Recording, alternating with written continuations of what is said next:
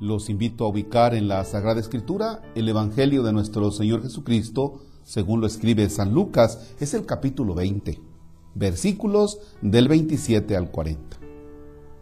En nombre del Padre y del Hijo y del Espíritu Santo. Se acercaron a Jesús algunos saduceos. Como los saduceos niegan la resurrección de los muertos, le preguntaron, Maestro, Moisés nos dejó escrito que si alguno tiene un hermano casado que muere sin haber tenido hijos, se case con la viuda para dar descendencia a su hermano. Hubo una vez siete hermanos, el mayor de los cuales se casó y murió sin dejar hijos. El segundo, el tercero y los demás, hasta el séptimo, tomaron por esposa a la viuda y todos murieron sin dejar sucesión. Por fin murió también la viuda.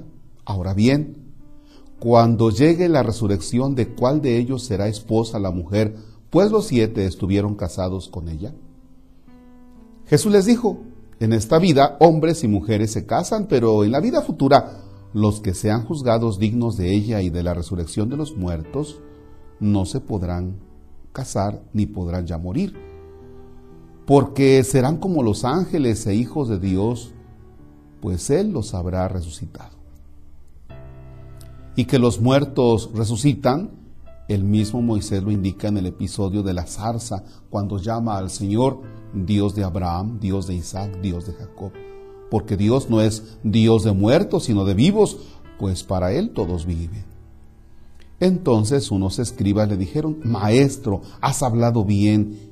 Y a partir de ese momento ya no se atrevieron a preguntarle nada. Palabra del Señor. Gloria a ti, Señor Jesús. Bien, me voy a adentrar un poquito en este tema porque dada la pandemia que vivimos, han quedado muchas personas lastimadas por la muerte de algún familiar. Y antes se podía llevar todo un proceso de duelo, desde estar con el familiar, abrazarlo en los momentos de agonía, eh, ir por el familiar a algún hospital o incluso en, el hogar. Antes se podía depositar el cuerpo en el ataúd y se podía velar el cuerpo del familiar en esa noche.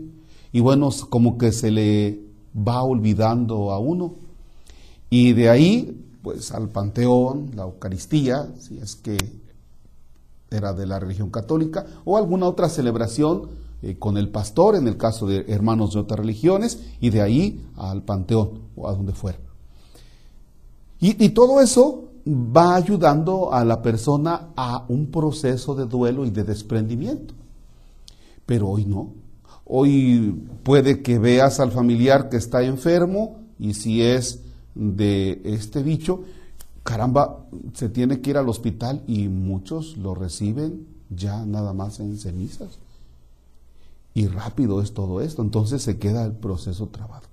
Bien, quiero decirles que aun cuando creemos en Dios, la tristeza es algo que va a estar ahí por el desprendimiento, por la pérdida de un ser querido nuestro, la tristeza es algo que nos va a acompañar durante muchos días. Es más, les puedo decir, durante algún par de años. Bien. Pero aquí viene también algo interesante. Está la tristeza, está el duelo, está el sufrimiento, pero también a un lado vamos a poner lo que el Evangelio nos trata de inyectar esperanza. Resucitar. Es algo de lo que no se habla en el mundo de hoy, de la resurrección. Sin embargo, debemos tener conciencia de que ese será el acontecimiento con el que se corona la historia de la humanidad y desde luego donde Cristo se presenta como el Dios de la vida, porque Dios no es un Dios de muertos, es Dios de la vida. Y aunque ya lo he dicho en otros momentos, me atrevo a decirlo de nuevo. Esos cuerpos lastimados sea por la delincuencia, esos cuerpos que han perdido la vida, que se han derrumbado por la enfermedad, esos cuerpos lastimados por el coronavirus, esos cuerpos lastimados y heridos por el pecado, llegará el momento en que resucitarán gloriosos y participando de la divinidad y de la eternidad de Dios, porque los cuerpos son templos del Espíritu Santo llamados a participar de la dignidad y de la eternidad de Dios.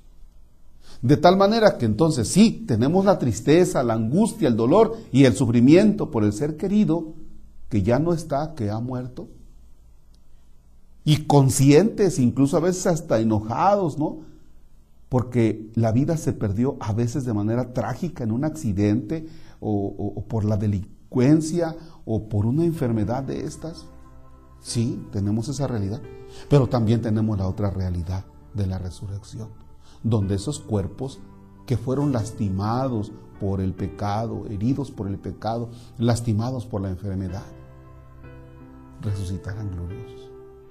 Y entonces Dios habrá vencido esta situación.